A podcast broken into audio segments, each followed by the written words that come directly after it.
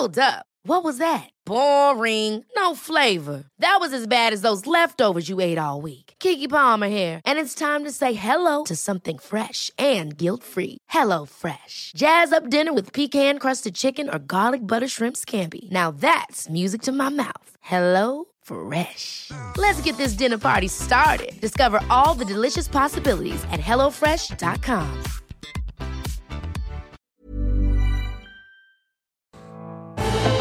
Bueno, pues en este momento eh, les damos la bienvenida a todos quienes ahora se suman a nuestra audiencia a través de la cadena nacional del Heraldo Radio. Muchas gracias, muy buen día. Hoy que es miércoles, es 23 de junio.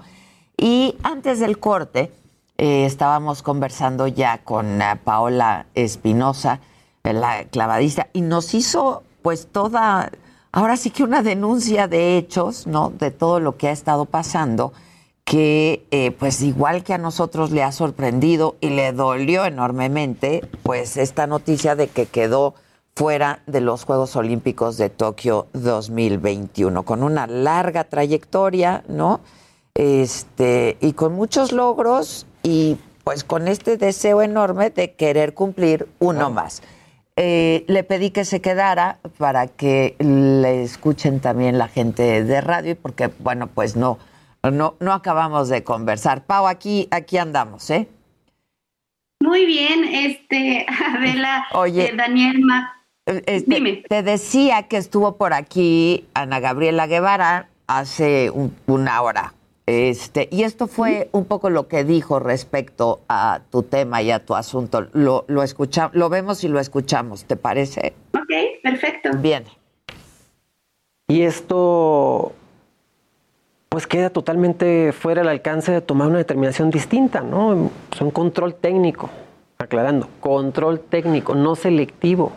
Era ver en qué condiciones estaban todos los atletas y de ahí determinar cómo se conformaba el equipo. El evento fue público, no fue cerrado, no tuvo narración para evitar también sesgos de que si pensaban que había favoritismos y demás. El evento fue público. Bueno, ¿qué dices al respecto? Porque además, pues nosotros todavía no entendemos, no sé si a ti te han dicho algo distinto, de cuál fue el criterio, cuáles fueron los criterios para que no fueras a los Olímpicos. Adela, Daniel Maca, que el evento se haya hecho público no quiere decir que, que no se hayan hecho bien las cosas. ¿Por qué? Te voy a explicar por qué. Este control técnico, que así lo dice la directora de la CONADE, la Federación Mexicana de Natación, así lo puso en la convocatoria, dice que se estará eh, evaluando las, la trayectoria de cada uno de los clavadistas, de cada uno de los deportistas. Entonces, en esa convocatoria se, dije- se dice que se va a evaluar todo, toda tu trayectoria. Nosotras somos las únicas que hemos competido a nivel internacional, que nos ganamos nuestro pase en Gwangju, en Corea, con las mejores del mundo. Fuimos tercer lugar mundial, fuimos segundo lugar en una serie mundial, ganamos el campeonato nacional del año pasado. Entonces, yo no entiendo si esa convocatoria dice eso, qué argumentos técnicos fueron los que pusieron. Entonces, que el evento se haya hecho público, que se haya hecho muy transparente, no quiere decir que se haya hecho a tiempo una convocatoria. Lo mandaron de una semana para otra y mi compañera todavía no estaba lista, aunque si nos lo hubieran dicho desde antes, entonces nosotros tomamos medidas, planeamos muy bien nuestro entrenamiento, planeamos muy bien sus terapias de hombro, tratamos de, de que este problema de vértigo que que tenía se hiciera de otra manera el tratamiento. ¿Por qué? Porque entonces ya sabíamos una fecha, pero de, en una semana es muy complicado, es muy difícil, por más eh, público y transparente que diga la directora de CONADE que fue. Además, eh, Paola, si estás hablando de que el criterio supuestamente que comentan era de trayectoria, eres abanderada nacional en Juegos Olímpicos, eres medallista olímpica, eres medallista de Panamericanos, Centroamericanos, o sea, ¿qué más se puede pedir? Es la mejor clavadista en la historia de nuestro país, es la realidad. Entonces, si están hablando de trayectoria, pues tampoco coincide, ¿no? Lo que están diciéndote.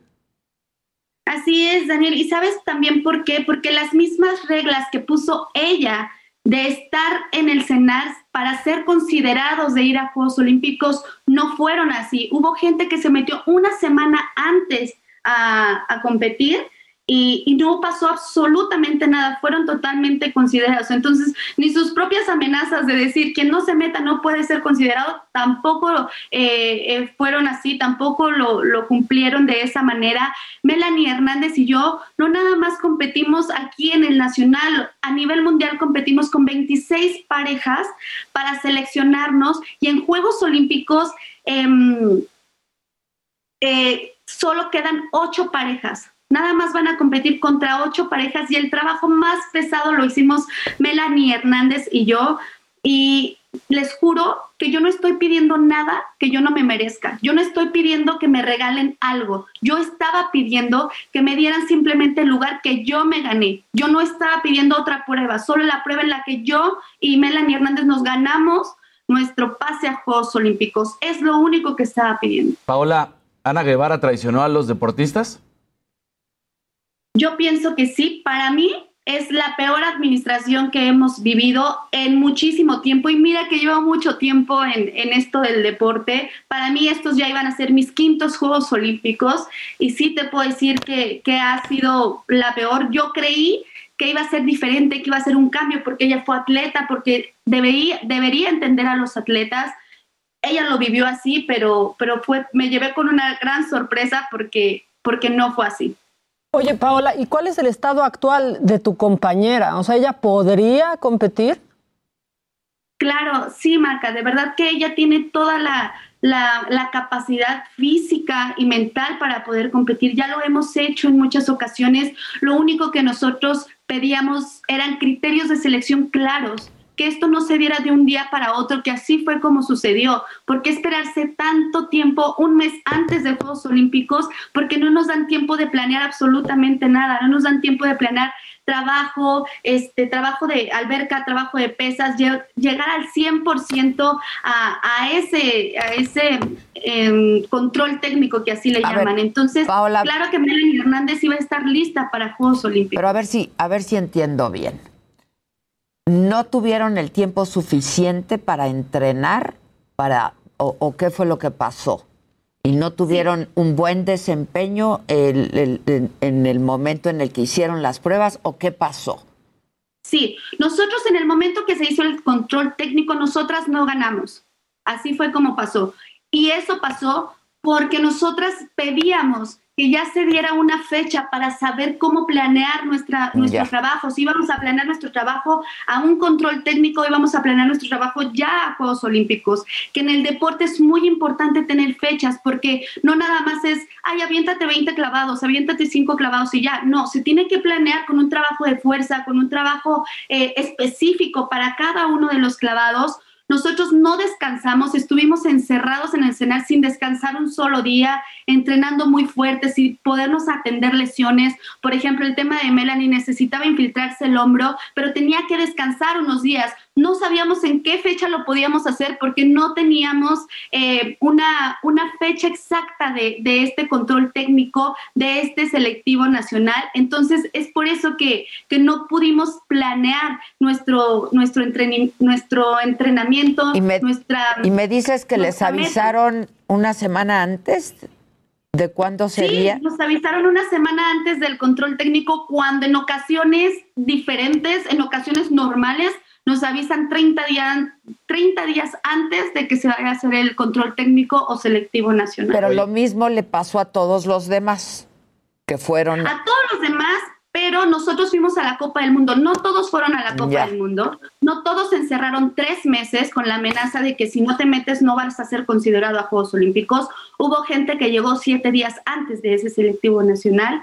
Hubo gente que se preparó un mes antes de, de, de este de este control técnico. Entonces, claro que nosotros veníamos ya con una racha de competencia de haber ido a Japón, de regresar, de el horario, este, eh, seguir entrenando, de no saber si sí o si no, y nosotros entrenar todo el tiempo al 100% porque no sabíamos en qué momento se les iba a ocurrir sacar esta convocatoria. Entonces, lo que ocurre es, y lo que ellos argumentan, es que pues el día de las pruebas eh, no pasaron, no ganaron. Sí, y es verdad, ese día del control técnico, nosotras no ganamos. Pero también lo que yo, yo argumento y tengo razón y está escrito en la convocatoria es, sí va a haber un control técnico, como lo dice la directora del CONADE, y se va a evaluar con trayectoria quiénes son los que van a Juegos Olímpicos. También venía eso en la convocatoria. Tan es así que dijeron que 72 horas después de que terminara este control técnico se iba a tomar la decisión porque se supone que iban a evaluar técnicamente y la trayectoria de cada uno de nosotros para decidir quiénes son los que iban a Juegos Olímpicos. Que la tuya es sin duda indiscutible. Ahora, ¿puede haber marcha atrás o, o qué? ¿O ya no?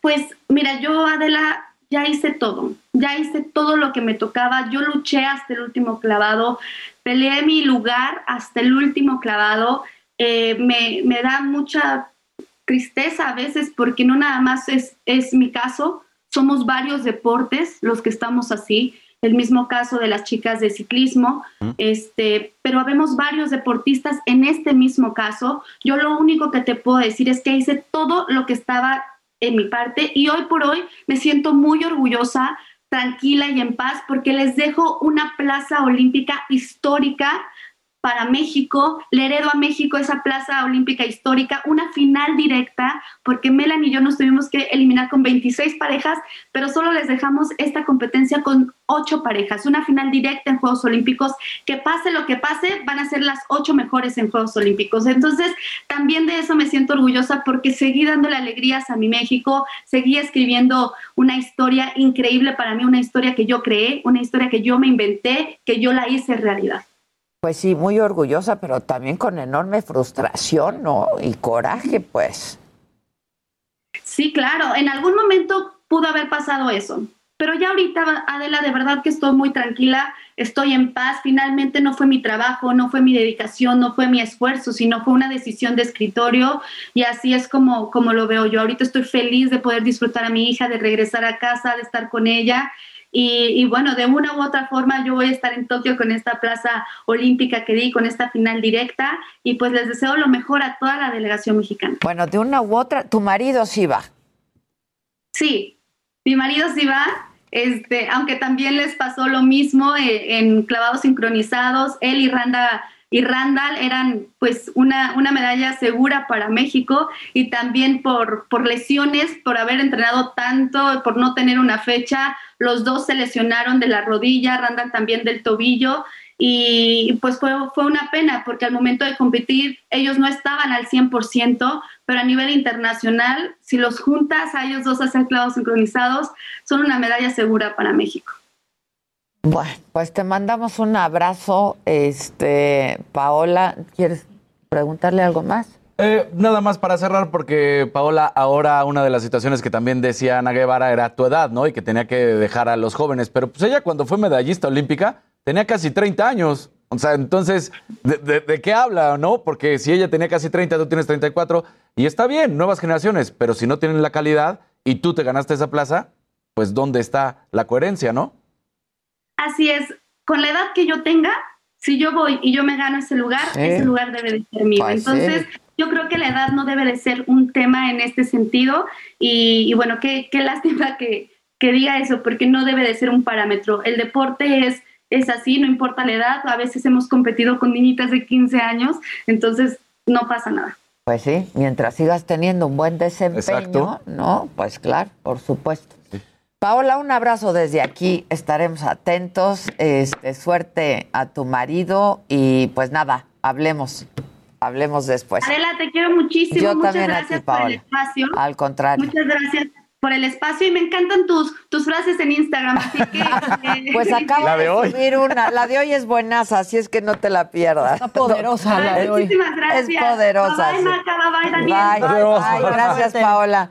Híjoles, qué impotencia, ¿no? La verdad. Que vaya una mañanera. Porque además, además, pues en el deporte, como en todo, caray, pues no todos los días tienes el mejor desempeño, ¿no? Aunque seas la mejor, o sea, de pronto hay días, eres.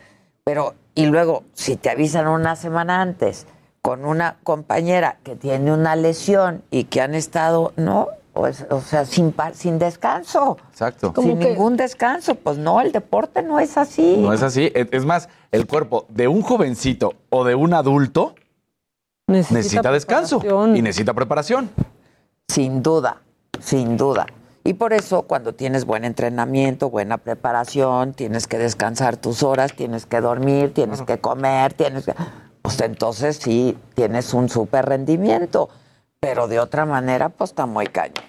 Está muy cañón. Está muy cañón. A ver cómo nos va, ¿eh? Yo me encontré a Ana Gabriela, les comentaba, Ana Gabriela Guevara, aquí ella salía del estudio, yo entraba, porque estuvo en el programa anterior, y le dije, pues hay que platicar, ¿no? Entonces, pues a ver si, si luego la podemos, la podemos traer. Estaría bueno porque Convéncela. Convéncela, dile, son tus probabilidades de tener otra medalla. Oye, como lo dijo hasta Paola, que lo hemos platicado aquí, las de ciclismo también. Ese tema lo vamos a platicar al rato también, porque otras dos plazas, que pues es posibilidad, pues o era posibilidad de alta medalla, sí.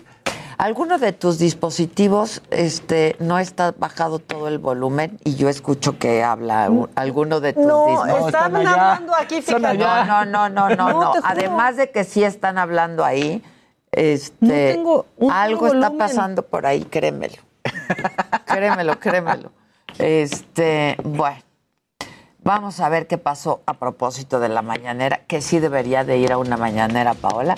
¿Qué pasó hoy en la mañanera? El presidente López Obrador habló de su reunión de ayer con la jefa de gobierno capitalina, con Claudia Sheinbaum y con el empresario Carlos Slim. Yo ayer, antes de despedirnos, les dije que eh, pues estaban llegando Claudia Sheinbaum y Carlos Slim a Palacio Nacional. Se abordó el tema de la rehabilitación de la línea 12 del metro. La línea y la reconstrucción de la línea se va a hacer de común acuerdo con las empresas. ¿Es lo que platicó con el señor Slim, presidente? Parte de eso. Pero hay eh, voluntad de parte de Carlos Slim, cosa que celebro. Bueno, y además de celebrar la disposición de Carlos Slim, el presidente dejó muy claro que todavía tiene sus diferencias, dijo, con Carlos Slim. Tengo diferencias con Carlos Slim, pero le reconozco de que es un hombre institucional. Este y que tiene una dimensión social ayuda. Eh, y no juega a las vencidas. Y en otros temas, el presidente aprovechó la mañanera para criticar a quienes están en contra del regreso a clases presenciales, minimizó los contagios COVID-19 en las escuelas de la Ciudad de México Incluso dijo que sus adversarios son inmorales. Y lo dijo así. Quienes sostienen que no se debe de regresar a clases se pueden estar alarmando con eso. No es significativo, no es ni el 1%, es 0,0.1. Aquí en la ciudad creo que fueron ocho casos. Y como en las mañaneras de las últimas semanas, el presidente de nuevo, otra vez, volvió a criticar al sector de la población que él llama aspiracionista y fifi. Y adelantó que hará un quién es quién en las mentiras para exponer a todos los que intentan eclipsar los valores del país. Para ver si los este, conservadoras, conservadores, que también, eh, cuando digo FIFI, estoy hablando de un sector de muy arriba, ¿eh? no se vayan a creer FIFI todos. Ya sería el colmo. Bueno, y en temas electorales, el presidente reveló que uno de los posibles responsables del asesinato de René Tobar, ex candidato de Movimiento Ciudadano a la alcaldía de Cazones en Veracruz, ocurrido justo dos días antes de las elecciones del 6 de junio, es su propio, dijo, jefe de campaña. A uno de los candidatos que asesinaron en Veracruz, en el municipio de Cazones, Veracruz, ¿se acuerdan? Antes de la elección.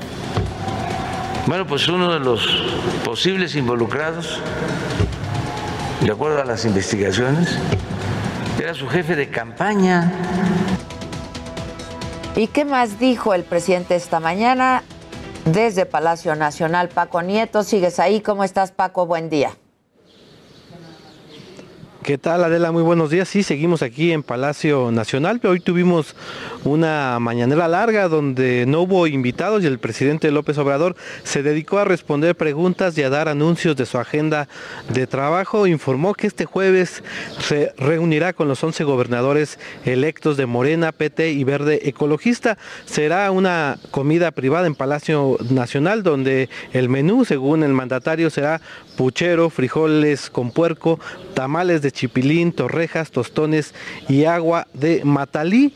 Además explicó que han solicitado audiencia el gobernador electo de Nuevo León, Samuel García, el de Querétaro, Mauricio Curi, la de Chihuahua, Maru Campos y el de San Luis Potosí, Ricardo Gallardo. Explicó que está en condiciones de platicar con todos ellos luego de que les entregaron sus constancias de triunfo, por lo que es el momento, Adela, de comenzar una nueva relación institucional. Y por último, Adela, pues el presidente explicó que eh, analiza la posibilidad de extender, abrir un espacio más después de la mañanera para que otros funcionarios, no él, estén pues difundiendo la información de la 4T, por lo que hay que esperar pues a ver cómo se da este nuevo formato, además de este quién es quién, en las mentiras que dio, que dio a conocer el presidente López Obrador. Pues esto es parte de lo que sucedió hoy en esta mañanera de la... ¿Y lo va a estar presentando el quién es quién cada semana o cómo va a ser esto? El quién es quién de las mentiras que dice el presidente se presentará, se presentará una vez por semana, pero también explicó el presidente que quiere hacer una extensión de la mañanera. Él ya no estaría en la mañanera con otros funcionarios que estén pues respondiendo preguntas, que estén dando información de lo que dice, pues es la eh, lo que sucede en la 4T y para que no se distorsione lo que dice que son las falsas noticias. Paco Nieto, muchas gracias. Que tengas buen día. La Ciudad de México fue reconocida internacionalmente. La capital obtuvo el primer lugar en América Latina de las ciudades americanas del futuro debido a que está clasificada como número uno para la inversión extranjera por recibir 353 proyectos para impulsar su crecimiento en el 2021 y 2022. Los conceptos evaluados para esta calificación son estilo de vida, capital humano, potencial económico y efectividad y conectividad. En el escenario internacional, legisladores y empresarios en Estados Unidos y Canadá urgen la reapertura de la frontera para viajes no esenciales. Según el diario estadounidense The Washington Post, un número creciente de residentes y grupos empresariales en ambos lados de la frontera están perdiendo la paciencia por el temor de perder los ingresos de la temporada vacacional por segundo año consecutivo. Los legisladores canadienses dicen que es más fácil volar a París que viajar en coche a Estados Unidos, lo que demuestra lo ilógica que es la política actual de la administración de Joe Biden. Y les de que hay que estar pendientes. El día de hoy a las 11 de la mañana la Confederación de Cámaras Industriales, la CONCAMIN, y el corredor interoceánico Istmo de Tehuantepec van a firmar el acuerdo Unidos para impulsar el desarrollo industrial del Istmo. A las once y media, la Comisión Permanente del Senado va a revisar el caso de Jesús Sea de Curi, propuesto por el presidente para que ocupe la Embajada de China. A las 5 de la tarde, Claudia Sheinbaum va a encabezar la presentación del programa Impulso NAFIN Ciudad de México para ofrecer préstamos financieros a los capitalinos. Y en el mundo, un día para la paz y la reconciliación de 9 a 12 y media del día. Ingrid Betancourt va a declarar ante la Comisión de la Verdad colombiana y se verá con los líderes de las FARC, las Fuerzas Armadas Revolucionarias, quienes la secuestraron durante más de seis años. Recuerdo una entrevista que tuve con Ingrid eh, Betancourt. A ver si está por ahí, a ver si, si está en YouTube o por ahí. En Berlín avanzan las negociaciones de la cumbre internacional en busca de la paz para Libia.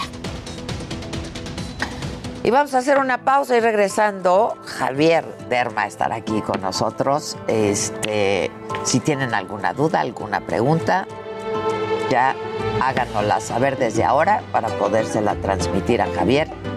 Regresando estará con nosotros aquí en esta mesa. No se vayan. Volvemos.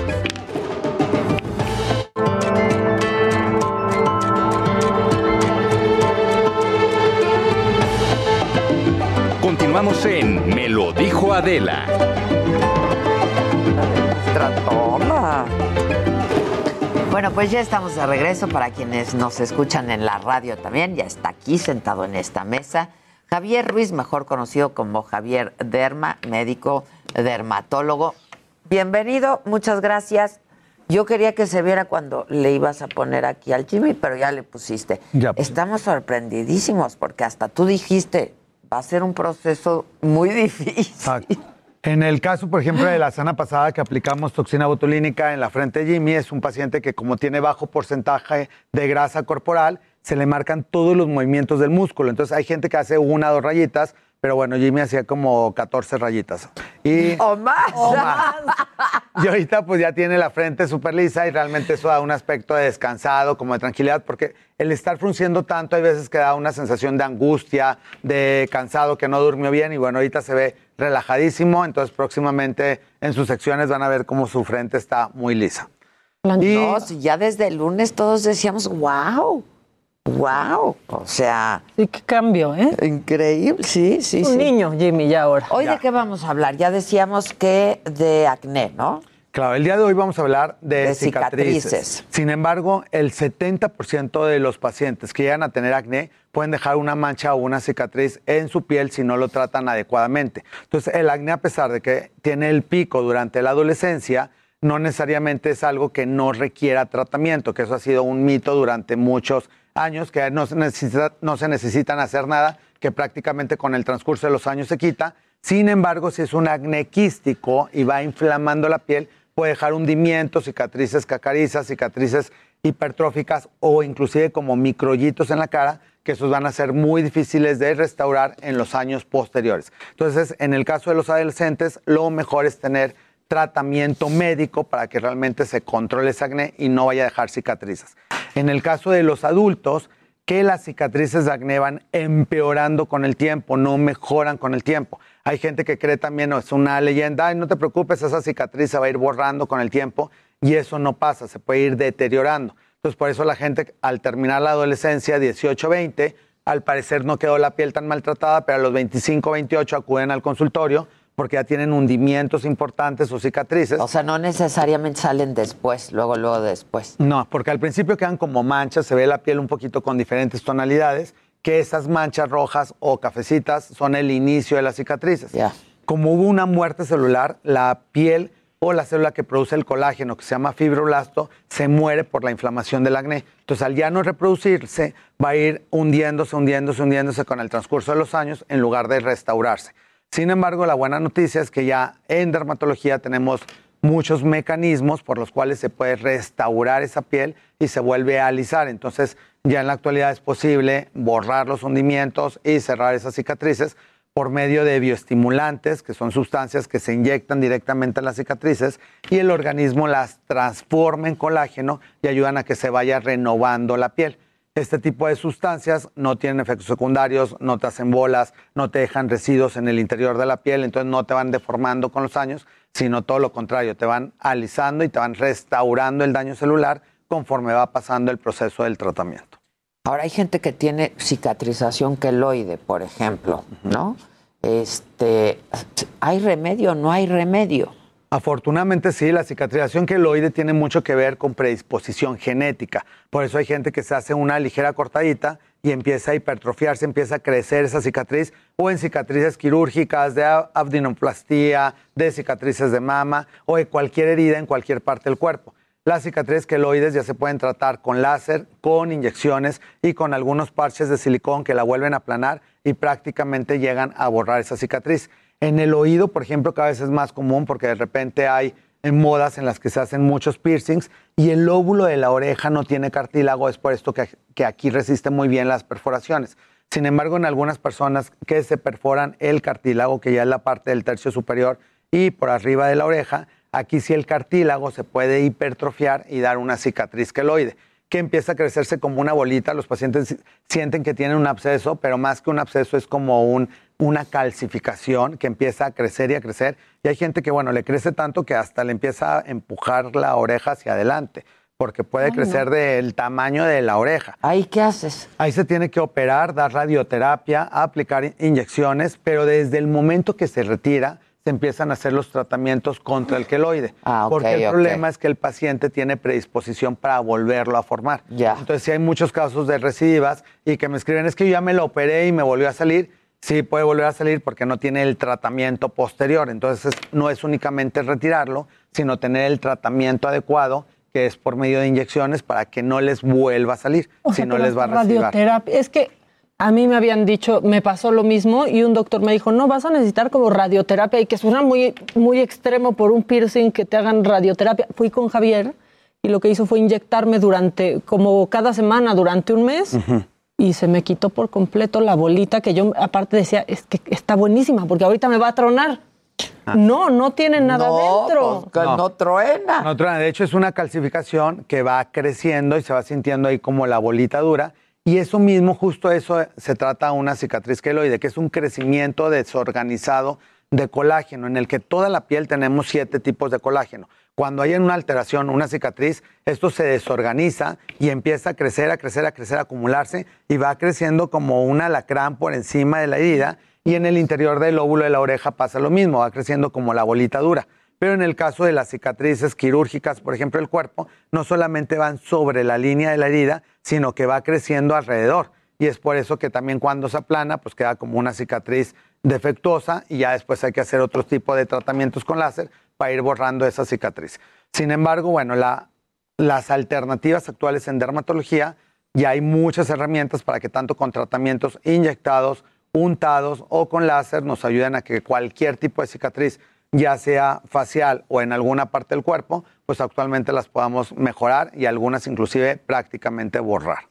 Dice una radio, escucha que si el tratamiento de Botox ayuda para las cicatrices de mordida de perro. Eh, Aquí nos está enseñando la foto de la, El- de la cicatriz. El tratamiento de Botox para cicatrices, eso es algo relativamente nuevo, porque en zonas donde hay muchísimo movimiento, por ejemplo en las mejillas, mientras más se está moviendo, puede haber una cicatrización defectuosa e hipertrófica, que es muy parecido al queloide. Entonces aplicamos poquito Botox, va a ayudar a que no haya un exceso de movimiento y que la piel se vaya restaurando de una manera más uniforme. Entonces, si en algunos tipos de cicatrices aplicamos un poquito de Botox, sin embargo, eso es parte del tratamiento. Se tiene que poner tantito Botox y otras sustancias que ayuden a remodelar la cicatriz, porque con puro Botox pues, no, se va a borrar la no se cicatriz. puede. Este, Andrea de la Garza, muchas gracias. Nos invitó aquí café o venenito. Que nos invite ¿Quieres el Botox, algo? dile. o sea.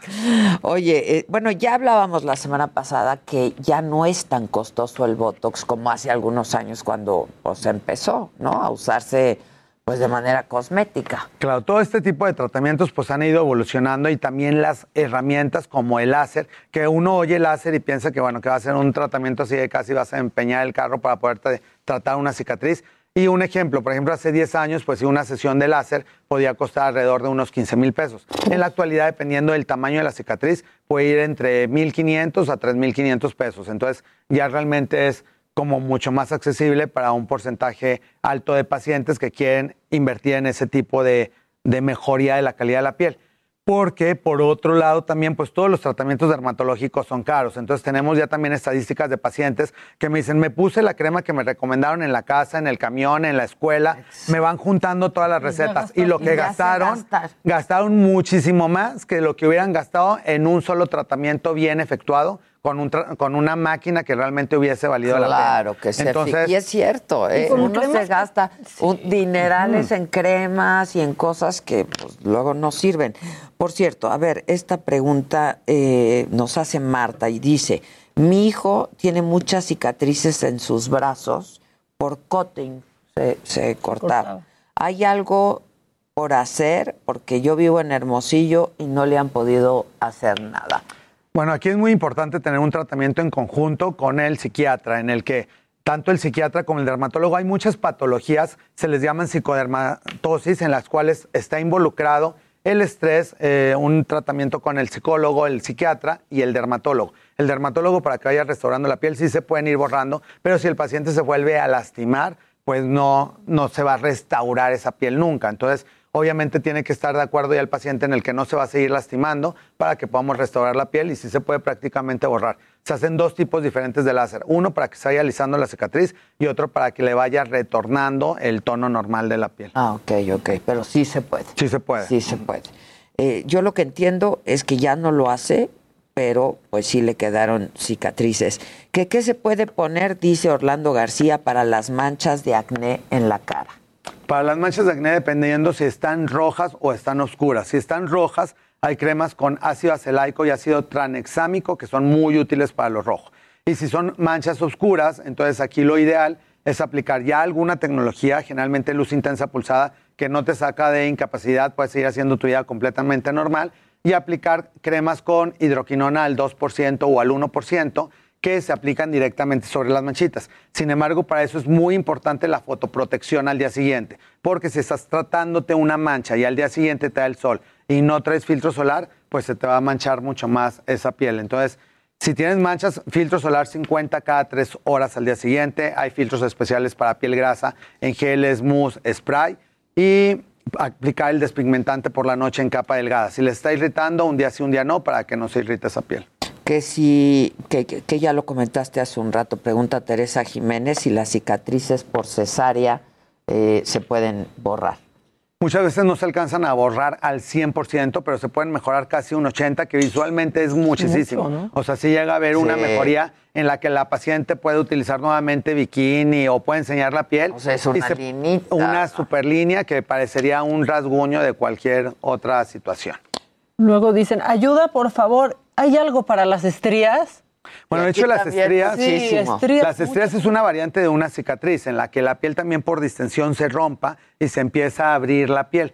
Sí existen tratamientos tanto untados, inyectados, que ya restauran el colágeno de Sí la cicatriz. sirven, porque sí luego sirven. ya no hay, o sea, uno, pues ya dices, me- se resigna la gente porque tiene estrías, pero No, en la actualidad ya es posible, no, en la actualidad ya es posible Sí. borrar las estrías. Lo importante, al igual que el paciente que se dañaba la piel, es ir eliminando la causa de la estría. En muchos pacientes adolescentes, si tienen un estiramiento grande que crecen, bueno, les quedan como unos arañazos casi de tigre en la sí, espalda. en la Sí, o las espalda. rodillas. O en las rodillas, que esa Sí, es una variante de estría. que y que con tratamiento láser se pueden borrar. Y en el caso de las pacientes que subieron, bajaron de peso, tanto por dieta o por embarazo, también con tratamientos láser se pueden borrar. Y hay sustancias permitidas durante el embarazo que van a ayudar a que no se vaya rompiendo la piel. E inmediatamente después de tener a su bebé, ya empezamos a aplicar cremas que no hay ningún problema con lactancia, pero que ya van a ser más fuertes para que se pueda ir restaurando esa piel. O sea, durante el embarazo se puede.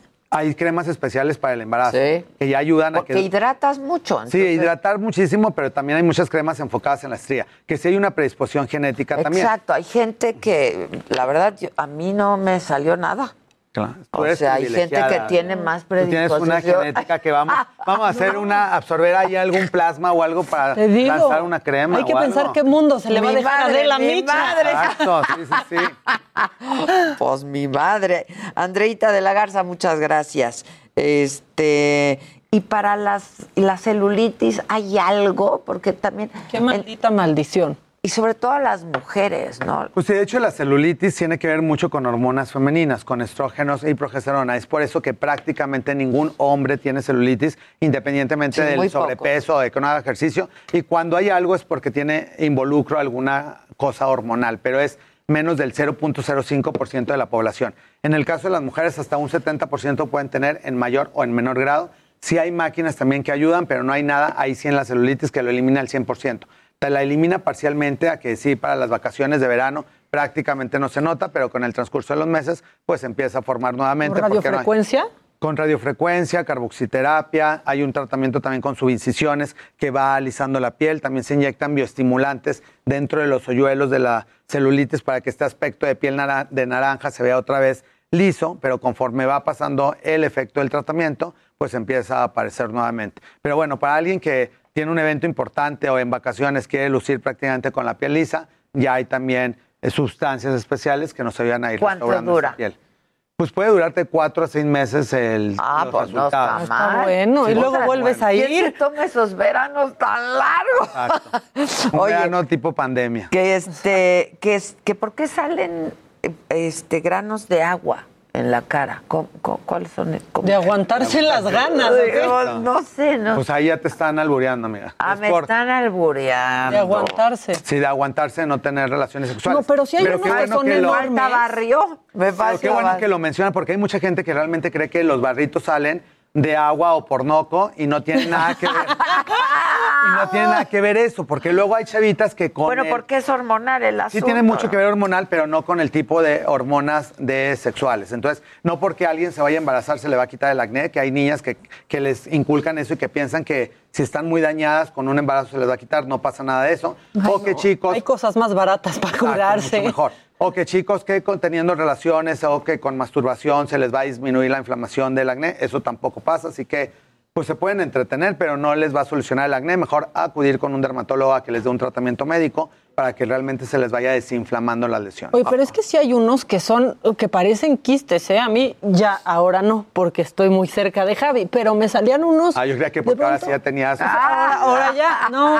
Su actividad. Exacto, fíjate que que anda sí se bien curó. de su Exacto. 5G. No.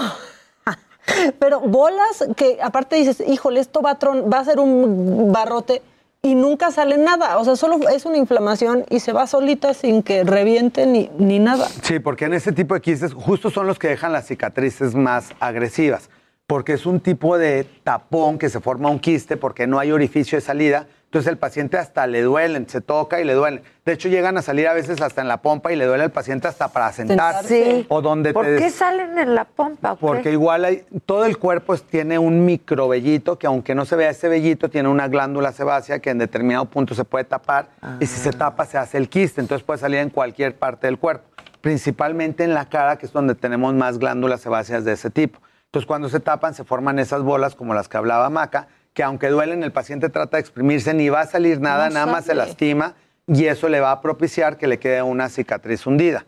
Entonces, mejor pues, no estarse pellizcando, no lastimarse la piel, porque eso te puede dejar cicatrices que van a ser más difíciles de quitar que si dejas ahí la bolita que solita con algún antibiótico o con algo untado se te vaya desinflamando. Las axilas también luego salen, ¿no? Si hay un padecimiento parecido al acné que se llama hidrosadenitis, en la cual salen de este tipo de bolas de acné en axilas o en ingles, que el paciente prácticamente no puede bajar la axila. Y aquí hay que dejar antibióticos especiales y muchas veces hacemos cirugías en las que quitamos un porcentaje grande de la axila para que estas glándulas ya no se estén tapando y el paciente pueda seguir haciendo su vida normal. Y queda una pequeña cicatriz, pero ya le va a quitar ese padecimiento prácticamente para toda la vida. Entonces ya hay muchas enfermedades que anteriormente pues el paciente se tenía que aguantar o vivir con eso durante toda su vida. En la actualidad pues casi todo tiene una solución. Entonces es, el primer paso es tener el diagnóstico correcto, porque el paciente pues no sabe qué tiene Pues, claro, y le llaman un de mil barrito, manera que barritos, ¿no? que nacidos, se que truena abscesos y es otro tipo de padecimiento que no pueden estar tampoco tomando antibióticos toda la vida porque eso tiene otros efectos secundarios. Entonces mejor acudir, una buena cirugía y ya queda aliviado para siempre. Oye, y a los hombres luego también les salen muchos granitos como chiquitos en la espalda, ¿no? O sea, blanquitos, pero ¿eso por qué? Eso es muy común, eso la gente le llama piel de gallina, que puede salir en los aquí en los brazos, en, toda la espalda. Hay gente que tantito en la pompa y también cree que son como barritos y tratan de exprimirlos o rascarlos. Y este tipo de piel de gallina, el nombre médico es queratosis pilar. Y eso es un tipo de piel más que una enfermedad. Si lo están exfoliando, lo están tallando, lo van a, como mecanismo de, de defensa, propiciar a que salgan más inclusive. Entonces, esos no se deben de tocar, no se deben de tallar. Y para la espalda y los brazos pueden colocar cremas con urea al 20% que consiguen en cualquier farmacia de muchas marcas y se lo ponen en los brazos y se lo ponen en la espalda diariamente en la mañana y en la noche y con el transcurso de los meses se les va a quitar. Ok. Este, dicen, tengo melasma y he probado mil y una cosas y cremas para mi problema y no lo he podido ni siquiera disminuir, al contrario. ¿Hay alguna manera de Sí, disminuir el melasma o paños son manchas que salen en el centro de la piel, tiene que ver también mucho con hormonas, con predisposición genética y con sol. Como las hormonas no se pueden retirar, el sol sí se puede prácticamente quitar, entonces sí se tiene que ser muy disciplinado en aplicar filtro solar prácticamente cada tres horas, todos los días, aunque esté nublado, porque el paciente piensa que si está nublado no hace calor, no se pone No, filtro igual, solar, igual. Y eso igual te va a afectar, igual te va a propiciar muchísima mancha. Y ya hay medicamentos nuevos, inclusive tomados, que nos ayudan a que vaya disminuyendo la mancha. Sin embargo, todos esos tratamientos sí son de empleo delicados y hay que acudir al consultorio para hacer un traje a la medida para cada paciente y que esas manchas puedan ir desapareciendo. Juanjo dice, Adela, me voy a operar la nariz por estética y correctiva. ¿Le puedes preguntar a Javier qué me recomienda tomar en cuenta? Ya, ya es muy importante para una buena cicatrización no fumar. Entonces, pacientes que fuman tienen que quitarse el cigarro cuando menos un mes antes para cualquier cirugía electiva, porque eso puede cicatrizar hipertrófico o cicatrizar mal.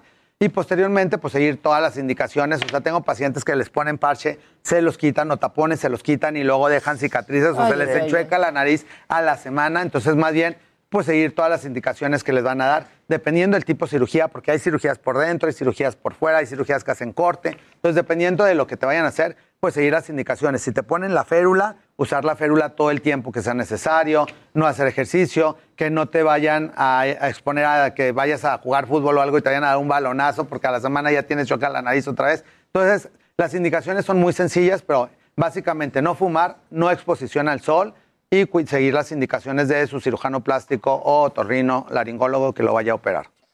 Y aquí preguntan, ¿qué se hacen con las manchas de vitiligo? Sí, aquí también. Las manchas de vitiligo es todo un reto porque ahí es una- un sistema en el que tu propio sistema inmunológico empieza a inhibir la producción de pigmento. Entonces empiezan a formar manchas blancas que pueden aparecer en cualquier parte del cuerpo. Tienen que ver mucho el estrés también, entonces es muy importante tener un tratamiento en el cual el paciente no tenga ansiedad para que ese vitiligo no se siga expandiendo. Y aquí lo más importante es una carrera contra el tiempo. En pacientes que ya tienen 15, 20 años con vitiligo va a ser muy difícil lograr producir pigmento nuevamente, pero si estás dentro de los primeros seis meses, esa mancha se puede prácticamente revertir Ah, ¿de y vuelve a estar normal. Entonces, el primer paso es en cuanto alguien tenga una mancha de vitiligo, tiene que ver mucha la herencia también. Entonces, si sabemos que en nuestra familia hay y nos empieza una mancha, en ese momento acudir a consulta y se la podemos quitar. Mientras más tiempo pase, es más complicado. Hay tratamientos tomados, tratamientos untados, exposición al sol y láser que estimula la reproducción del pigmento nuevamente. Dice, a, a los adultos mayores nos salen muchas manchas, dice Andrés García Vázquez, pero muy gruesas. ¿Cómo se pueden tratar? Muy buena esa pregunta porque la gente relaciona las manchas con la edad. En la actualidad está demostrado que ese tipo de manchas que le salen a los adultos mayores es por la dosis acumulada del sol desde que nacemos hasta la edad que llevamos.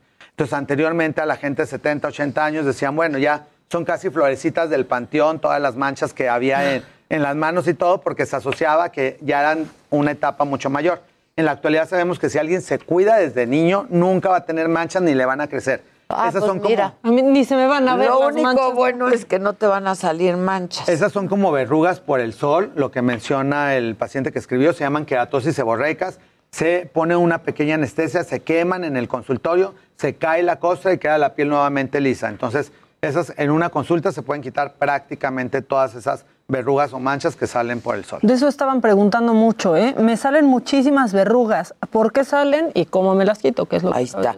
Y una última. Este, que granos por sudor en el cuello, ¿cómo se tratan? Eso se llama sudamida. Y cuando hay pacientes que sudan muchísimo, les sale como una especie de salpullido, pero son puros granitos por sudor. Es muy común en la playa o en sitios donde hay mucho calor y sudan demasiado. Entonces, el tip pues, es tratar de tenerlo más fresco el cuello, tratarse de secar y aplicar como sprays que no dejan que se acumule el sudor. Hay uno en farmacias que se llama Citelium, que es muy bueno, se lo pueden aplicar en el cuello y eso va a prevenir que nos hagan ese tipo de vesiculitis. Bueno, que qué bueno es para hablar en televisión porque hace rapidísimo y para la radio las, las respuestas.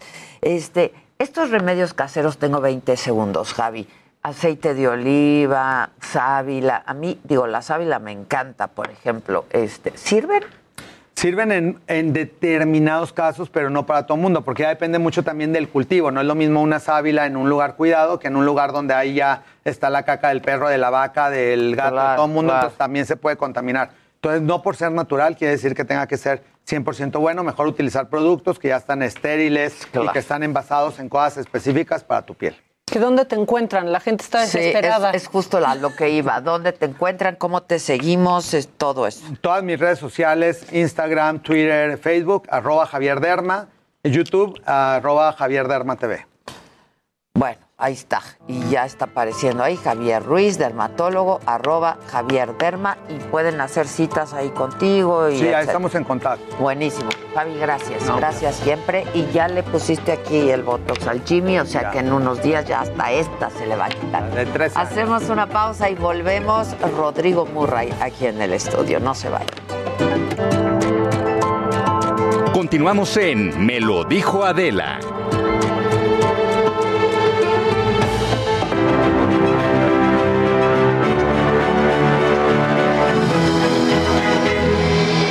Ya estamos de regreso y eso que escucharon indica que es miércoles de Mente Mujer y está con nosotros Mel Moreno. Ella colabora para este suplemento del Heraldo y el tema está, está padre. Soprana, sopranos mexicanas del siglo XX. Mel, ¿cómo estás? ¿Cómo estás? Qué gusto verte. Pues está, está interesante, ¿no? Digo, al final, como, como ya lo hemos visto en las últimas semanas desde que hicimos el lanzamiento de Mente Mujer, pues la idea es abarcar todo. O sea, abarcamos desde política, abarcamos deportes y ahora pues nos toca el lado de artes, que, que, pues, es el lado que me toca a mí.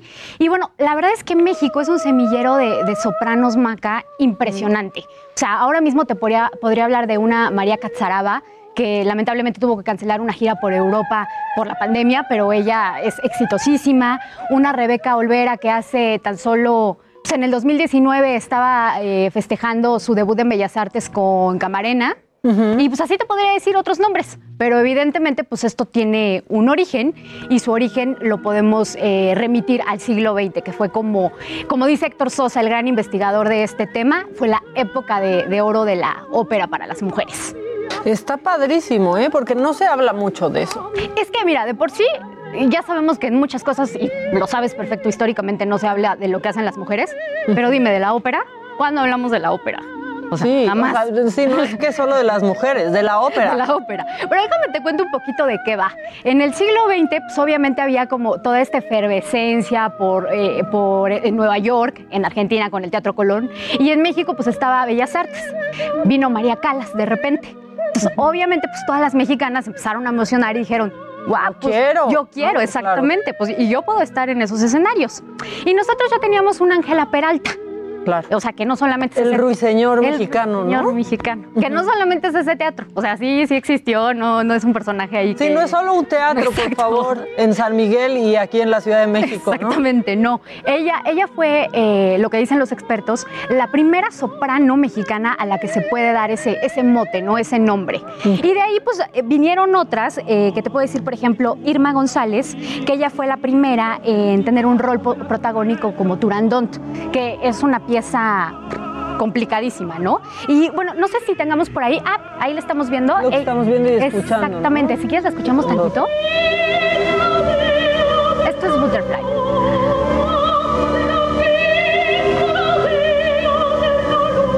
Ay, Maca, no sé tú, pero a mí se me pone la... enchina la sí, piel, ¿eh? Sí, no, no, no, no, no.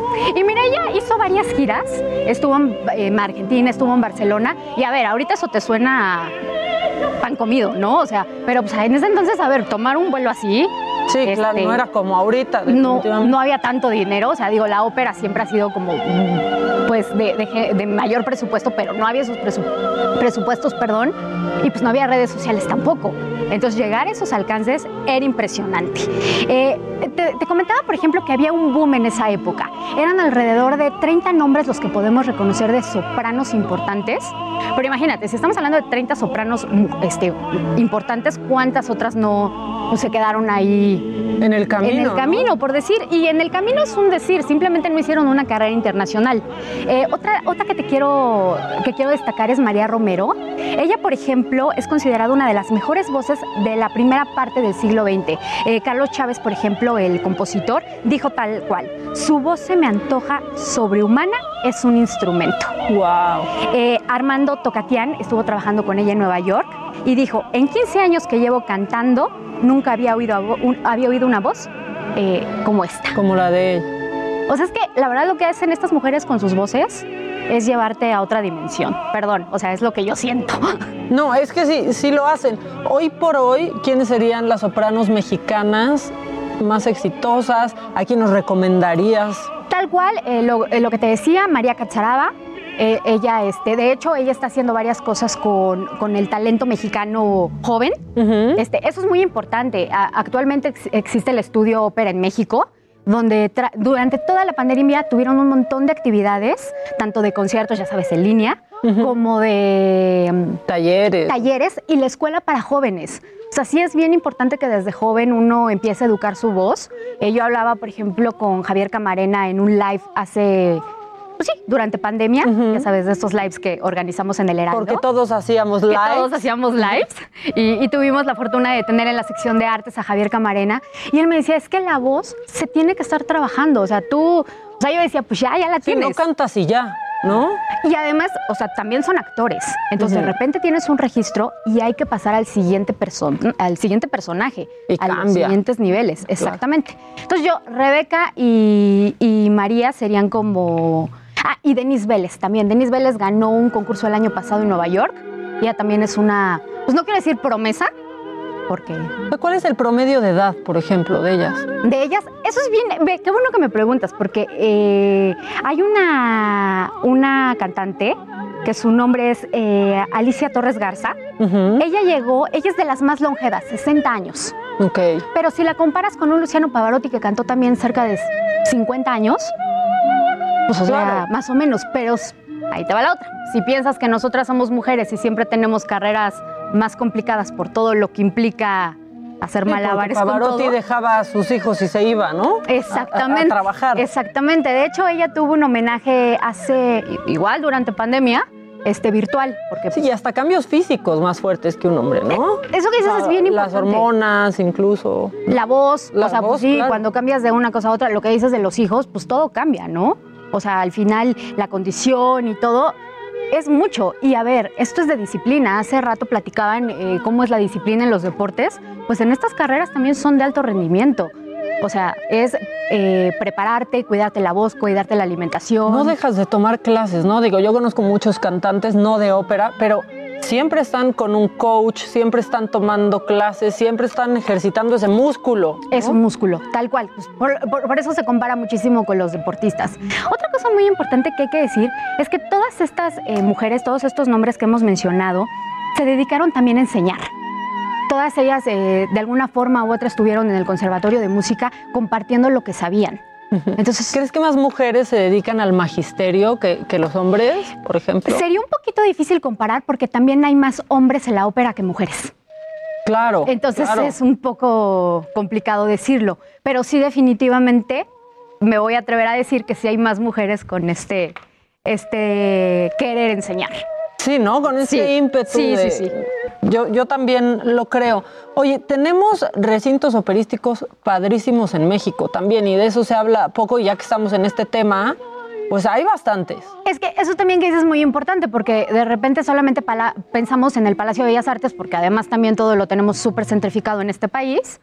Y no, también tenemos el Teatro de Juárez en Guanajuato, eh, el Teatro de Gollado en Guadalajara, el Teatro de la República en Querétaro. Ese yo no lo conozco y tengo Yo muchas tampoco, ganas. Eh, este seguro tampoco lo conoces, el Teatro Isauro, Isauro Martínez en Torreón y eh, el Macedonio Alcalá en Oaxaca, que ese sí es una belleza. Es precioso, ¿no? Precioso, sí. Hay que ir y hay que asistir a Sí, esos ya, ya se está abriendo. O sea, digo, ahorita todavía no hay cosas de, de ópera como tal, este, eh, físicas, pero ya, ya viene la temporada, ya viene todo, ya se está preparando. Y sí, Se ha que podido ver mucha ópera en línea, ¿no? Ya, lo- ya lo decías, pero algo que nos recomiendes que esté al alcance desde nuestras casas por ahora. Sí, justo. Todo lo que estuvo haciendo eh, Javier Camarena en sus lives, todo lo guardó. Eh, Iván López Reynoso, que es este director mexicano, que ahorita también anda de gira en, en Europa. De hecho, me platicaba también que estaba súper preocupado cuando las fronteras y todo eso, porque él tenía toda una gira. Sí, claro, es que se la Este- viven de gira por Europa. Exacto. Y hablando de las mujeres, en Estudio Ópera este, se está haciendo muchísimo. O sea, busquen en sus redes y ahí em, eh, tienen grabaciones y también ahí van anunciando las cosas que, que se están haciendo. Es que aparte lo tenemos aquí de fondo y es otra cosa. te Oye, es otro que mood, sí, ¿no? la verdad, yo te lo voy a decir. Mucha gente dice que qué flojera, no sé qué, no, de verdad, dense la oportunidad. No, no tienes que ser experto, no tienes que saber que quién es Puccini, no tienes que, o sea, no tienes que clavarte, solamente tienes que disfrutar. Sí, ¿No? sí, no hay que ser acá como que un elevado que le tenga que entender a todo. A veces se trata solo de disfrutarme. Totalmente. Bueno, totalmente. eso lo encuentran en Mente Mujer. Este próximo viernes, este, ya saben, Mente Mujer lo pueden encontrar todos los lunes y los viernes en las páginas del interior del Heraldo de México. Eh, también yo los invito a ver todos los días la sección de artes, de la cual soy editora. Y Cúpula los, eh, lun- los mm, lunes, que es nuestro suplemento cultural, que la verdad es una belleza. Perfecto, pues qué padre tema. La verdad, que sigan a las sopranos mexicanas, que las, que las apoyen, porque pues a veces no sabemos ni sus nombres ni, ni su carrera, ¿no? Exactamente, y son carreras bien bonitas y pues, mucho escuchen esfuerzo. música, escuchen música, lo que les guste también, ¿no? Perfecto, pues sí, es una gran recomendación. Mel Moreno, nos, eh, pues nos vemos pronto. Por favor. Mientras tanto, sigan a Mente Mujer. Gracias, Mel. Gracias, Maca.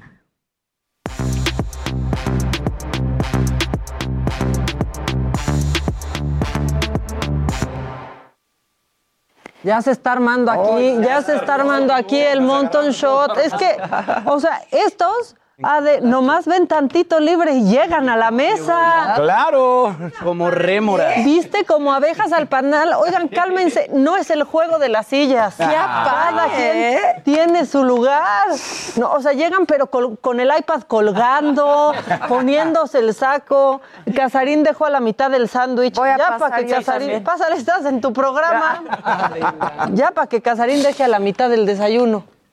¿Eh? Es que me... Pero eran jícamas, ¿eh? No sándwich. Ah, era la cola, estaba con su Es colación. la colación, exactamente. La colación del mediodía. Sí, pero oye. Están A me pegó la A mí me gusta pandemia. la jícama. Es rica, es rica. ¿Cómo te pegó la pandemia? ¿En la comedera? En la comedera yo trepé. Todo mundo, Sí, ¿no? sí, ¿cómo? Feo, la ansiedad, kilos, la sí, ansiedad. Pero a ver, si se dan cuenta, hasta muchas de las series que se estrenaron en pandemia, podías ver que a los actores también les había pegado la pandemia. Sí. O sea, no solo, no, no solo que si se veían que subieron de peso o, o que bajaron, unos se veían más demacrados, otros traían otra cara. ¿Tú no te has dado cuenta viendo tus series de Netflix? se nota cuando lo grabaron en claro. pandemia. Sí, sí, se nota. O sea, yo he visto hasta tapabocas marcados. Ay, En, guau. en algunas de mis No. series. Claro que se ve ahí el hilito marcado.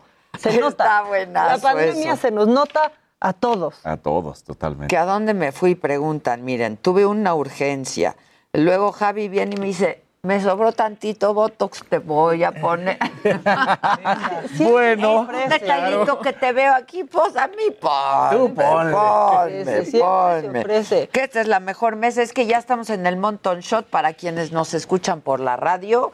Eso quiere decir que estamos todos a la mesa, el Jimmy, el Dani, el Luis, la Maca y yo. Aquí andamos. Y que comienza la rebatinga. Y que, empieza la rebatinga. ¿Qué traen? El día de ayer, Adela.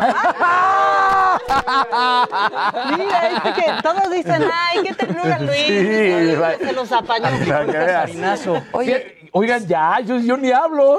¿siempre has traído dos relojes? Oh, ahora traigo dos. Yo también lo traje dos. y dije, qué propuesta, qué bárbaro. Le está copiando Maradona. No, pues lo que pasa es que eh, debo estoy probando relojes, entonces me- me Ah, estoy cambiando tal cual. Traías el Este horario es el de que normalmente Londres. traigo. Exacto. Exactamente, yo ahora estoy. ¿Este qué es? Este es uno de colección que estoy probando. O sea, un Un G-Shock. G-Shock de los de antigolpes. Esos. Ah. Qué padre A será. ver, aviéntalo.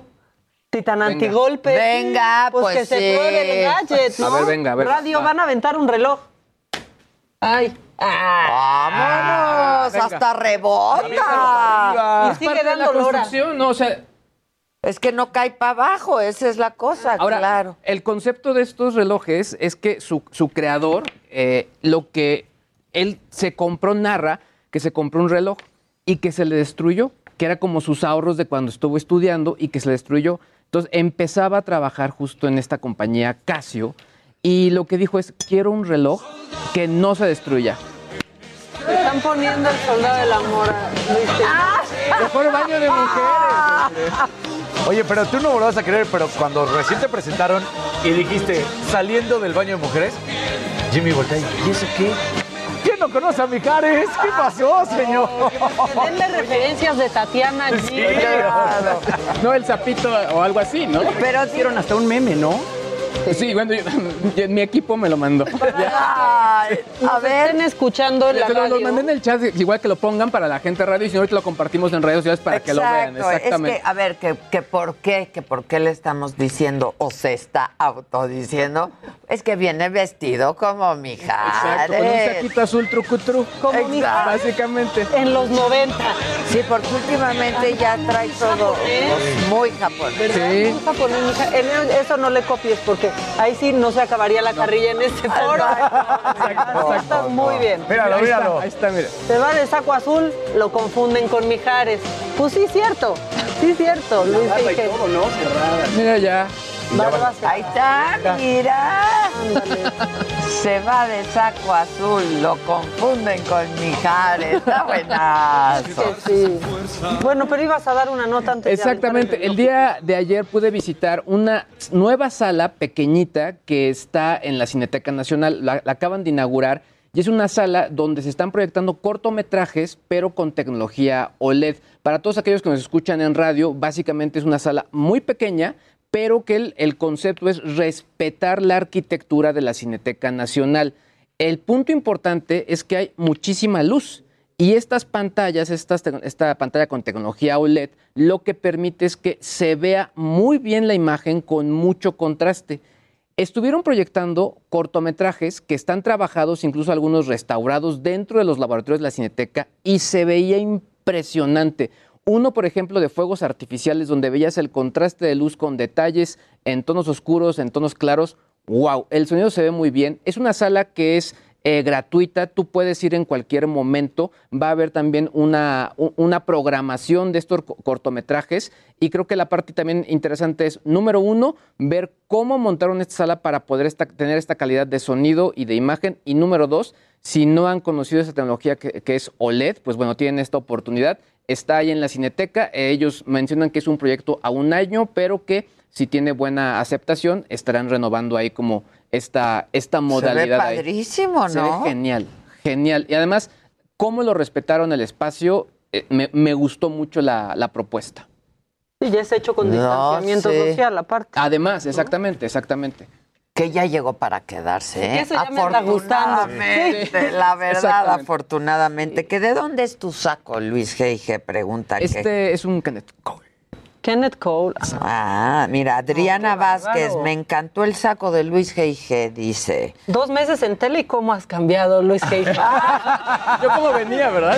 Kenneth Cole. Ah, bien. Mejor baño de mujeres, tiene más onda. ¿Qué, ¿Cuáles son tus redes, Luis G? Arroba Luis G.I.G. en todos lados. Bella. Perfecto. Bella, exacto. Francisco Maxán, que hoy cumple 33 años de casado. Uy, pues qué qué aguante. Pues qué aguante. No, felicidades, felicidades a los dos. Este, ¿quién más? Pues a ver, ayer se reveló quién va a ser la protagonista del live action de Blancanieves. Como saben, Disney pues, ha estado haciendo live actions en los últimos años, por ahí la del Rey León, que a mí me pareció bastante buena, Mulan, Cruella, que se estrenó hace poquito también, que Está lo hicieron espectacular. Genial. espectacular. Y ahora eh, revelaron que Rachel Zegler va a ser la protagonista de Blancanieves. Ella es una actriz de 20 años que realmente pues todavía no es muy conocida porque este va a ser su segundo papel protagónico. Ella va a aparecer en el remake del musical West Side Story de Steven Spielberg que se estrena en diciembre de este año. Wow. Sí, impresionante. Y justamente le dan este papel de Blancanieves porque dicen que en la grabación de West Side Story lo hizo increíble, que actúa brutal y además canta impresionante. Así que, pues para todas las personas que nos escuchan en radio y nos ven en tele, vamos a escuchar un poquito de cómo canta porque de verdad lo hace brutal. Viene.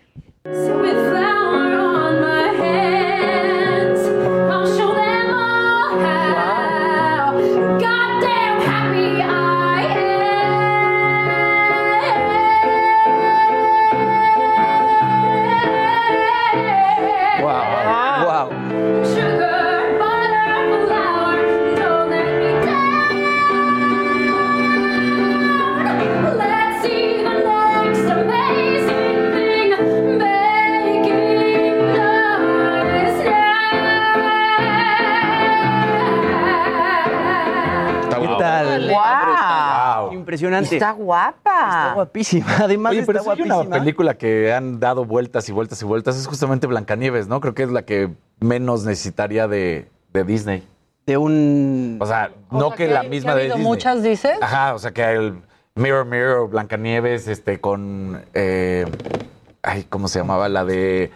La de Eclipse, la de la película de los vampiros. Ah, ajá, que también la hizo. O sea, como que siempre ha habido muchas versiones de Blancanieves, ¿no? Igual y no de la película de la. Crepúsculo. Exacto. Pero este es Deja a la muchacha, Este deja la bueno. muchacha que trabaje. Exacto, exacto. Además va a estar muy cool porque la música para esta película la componen los mismos que compusieron la música de La La Land. Entonces, pues seguramente tanto auditivamente como visualmente pues va a estar muy bien hecha. La La Land, qué bárbaro. No, La La Land. Eh, Va a estar bien cursi, uso, entonces. ese soundtrack para probar equipos de audio. Es que qué bárbaro. Brutal. Ahora usa el de Cruella. Porque El de Cruella de es- Cruella es buenísimo. La música de Sí. Cruella está increíble. Todo, absolutamente todas las versiones. Son como puros clásicos de rock, ¿no? O sea, puros clásicos como de rock británico que puras canciones icónicas. Y antes de que apañe Casarín, es que no quiero que se me vaya este macabrón, no quiero que se me A vaya ver. este. ¿Qué tal que Casarín ya ni, le, ni, ni levanta la mano? Pobre, ya ¿Se dan Ya cuenta? se Y, o sea, la fama. yo ni hablo, pero siguen diciendo que yo. Porque ustedes son unos buleadores. No, es cierto, Unos bullies. no es cierto. Pero es que, o sea, yo quiero que el presidente de Argentina nos explique cómo uno Ahora se que- convierte en afroamericano. Ah, es que así, así dijo en el acto del Día de la Bandera en Argentina, dijo, no, no, no, y, y descendientes que se han convertido en afroamericanos. O sea, tú puedes estar aquí de pronto y ¡pum! ¿Te conviertes? Así dijo, así lo dijo, por favor, escúchenlo. muy diverso en gente. Tenemos nuestros pueblos originarios, tenemos descendientes que se convirtieron en afroamericanos, ¡No manches! Tenemos inmigrantes. ¿Cómo? tenemos descendientes. No, no, no. O sea, no. el descendiente, Sí, digamos, el descendiente, el hijo. El hijo se te hace ¿Cómo? afroamericano. O sea, ¿Cómo? Sí, ahorita. Ahorita. Está retando muchísimo, Y- ¿no? y- No sale pues de una cero parada. y van 40 Van dos, en mil. dos semanas. ¿Qué le pasa? Pero pues, si nos dice cómo, a mí me gustaría mucho quitarte eh, lo blanca. Y convertirse en afroamericano. ¿Cuántos mí hombres quisieran bien. convertirse en afroamericanos? Exacto. ¿Y por De un cachito. De un lado, de la cintura para abajo. Así, Un cachito. Un cachito. Exacto. O sea, entonces, bueno, la gente en Argentina no se explica qué es esta rara condición que los convierte en afroamericanos de repente. Exacto. Híjole. Siempre es bonito poder reírse de un presidente ajeno. Por eso Sí, quería ponerlo claro. sobre la mesa, amigos. Hiciste bien. Claro que yes, Claro claro que que yes. Vas. Voy- voy- oye, para hacerlo más relajado, nos brincamos unas cuantas y vamos a hablar justamente. ¡Uy! discúlpanos. Para hacerlo más relajado, vamos con Jimmy. Exacto, exacto.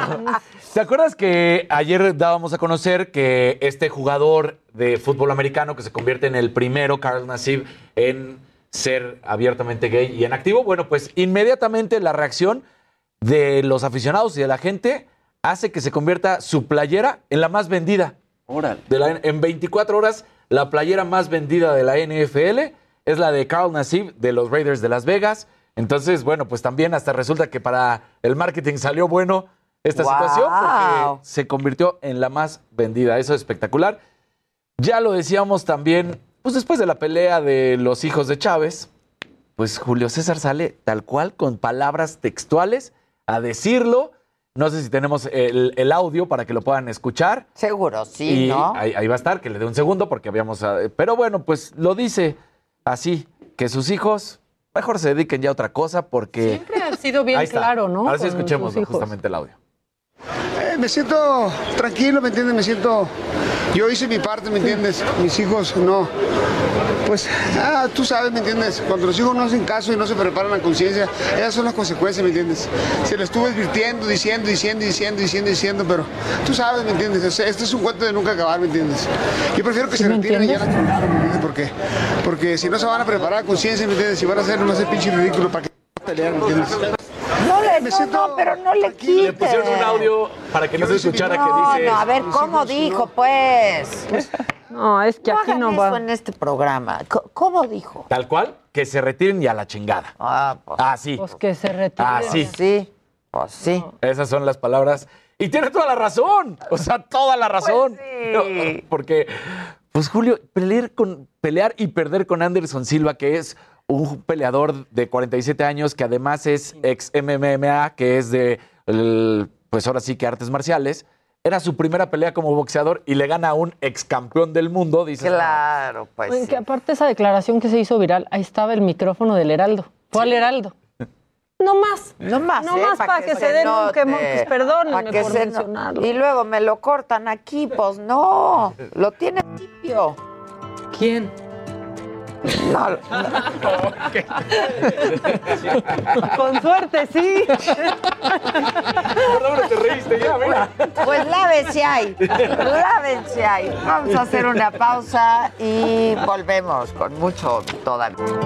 Continuamos en Me lo dijo Adela.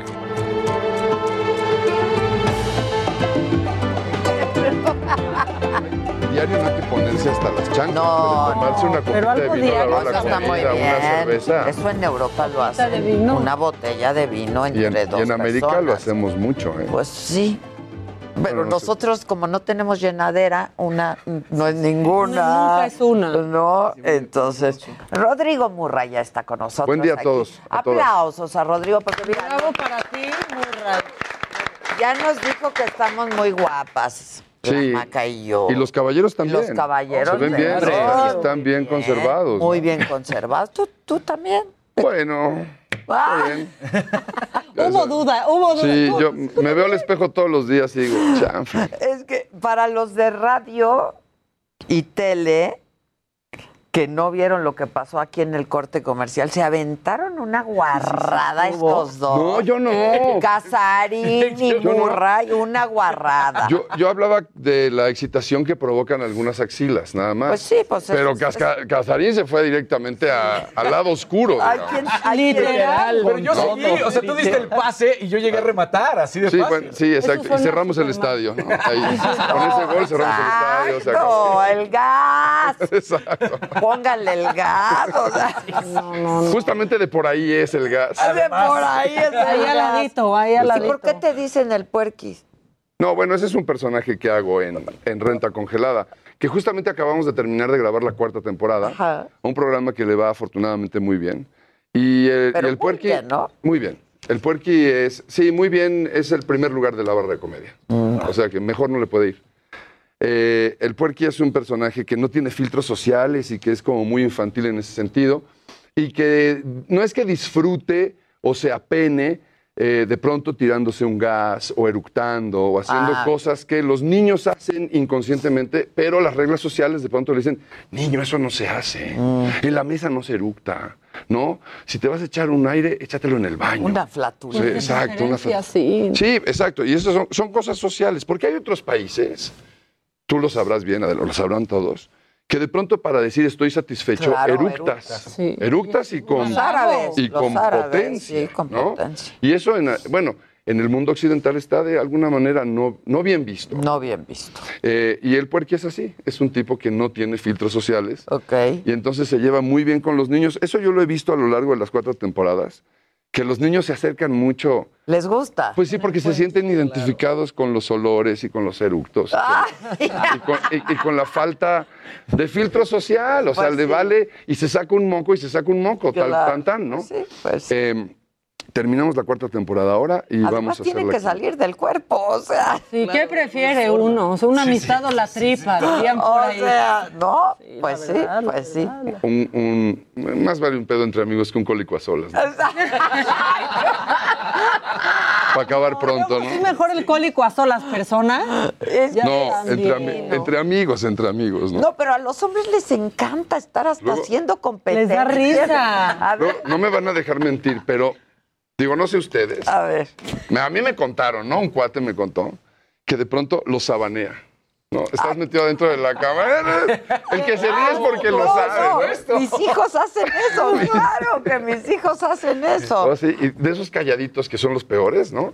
Los que hacen. Los más. Ajá, y, y luego sabaneado así. Que te llega el sabanazo así, dices, qué óvole. Pero bueno, este, hablemos de cosas más Es serias. un hombre tan culto como tú. La cultura tiene que ver también con, Con las cuestiones claro. populares y con las cuestiones Claro. Con evidentemente lo que entra y fisiológicas. con lo que sale. Hay, hay un par de textos buenísimos, buenísimos sobre caca, mocos, pedo, chis, este, un par de ellos, que explican exactamente las cosas como son y para los chavos, y que de pronto no es lo más agradable A ver, a eh, ver, a ¿dónde público, pero bueno. Ahí estás en chones. No, así se viste el personaje. Esa es la Regis Blandón. Así se viste el personaje y es así. Que ellos ya no, ellos siguen en la temporada. Regina, eh, sí, sí, y no. Hay un par de sorpresas para la cuarta temporada. Ok. Porque también entraron ahora eh, Adriana eh, ay, sí, Montes de Oca y el más eh, y, el, y el niño ¿no? Derbez, exacto. Y uno de los niños Derbez, José Eduardo. Que son otros incluidos y también está Faisy y hay varios personajes Faisy, que qué cagado es. es muy simpático. Es muy Muy simpático, el Faisy. Y muy chambeador. Siempre está haciendo Siempre un montón está de trabajando, cosas. sí, Ujú. sí, sí. Y entonces a la casa parece que ahora llegan más habitantes. Ah, Estamos ya conviviendo más, más personas ahí. Y, y, mi personaje, no yo, mi personaje, sigue haciendo de las suyas. Y tu esposa es Pati Manterola. Exactamente. ¿Cómo le hizo el puerqui para que Ah, fuera para ligarse a la manterola. Ella tiene, ¿sabes qué es brillante, Patti? A mí me fascina el personaje que hace porque cualquiera podría decir que es como la tonta, ¿no? Y no es para nada tonta, es un poco despistada nada más. Eh, ella vive como en otro mundo y lo interpretó de forma maravillosa porque en ningún momento la ves tonta. Patti es una actriz súper disciplinada, entregada, guapa, divertida, profe- súper profesional. ¿Cómo Y- se agradece eso, no? Cuando estás trabajando. Uf, sí, con alguien que vas a estar tanto tiempo y tantas horas. Y Patty eh, justifica justamente la- eh, el por qué está Deli, que así se llama el personaje de ella, Delia, que yo le digo Deli, por deliciosa. Eh, ¿Por qué está con, con el puerqui? Porque lo que necesita es un hijo que nunca pudo tener. Y entonces estando al lado de este, que es un niñote, pues se la pasa muy bien. Y ahora justamente en la cuarta temporada terminamos, la, la tercera termina, estamos adoptando un niño de la calle. Y en la cuarta temporada viene toda la relación con él en la casa. Está padre. Sí, es un niño.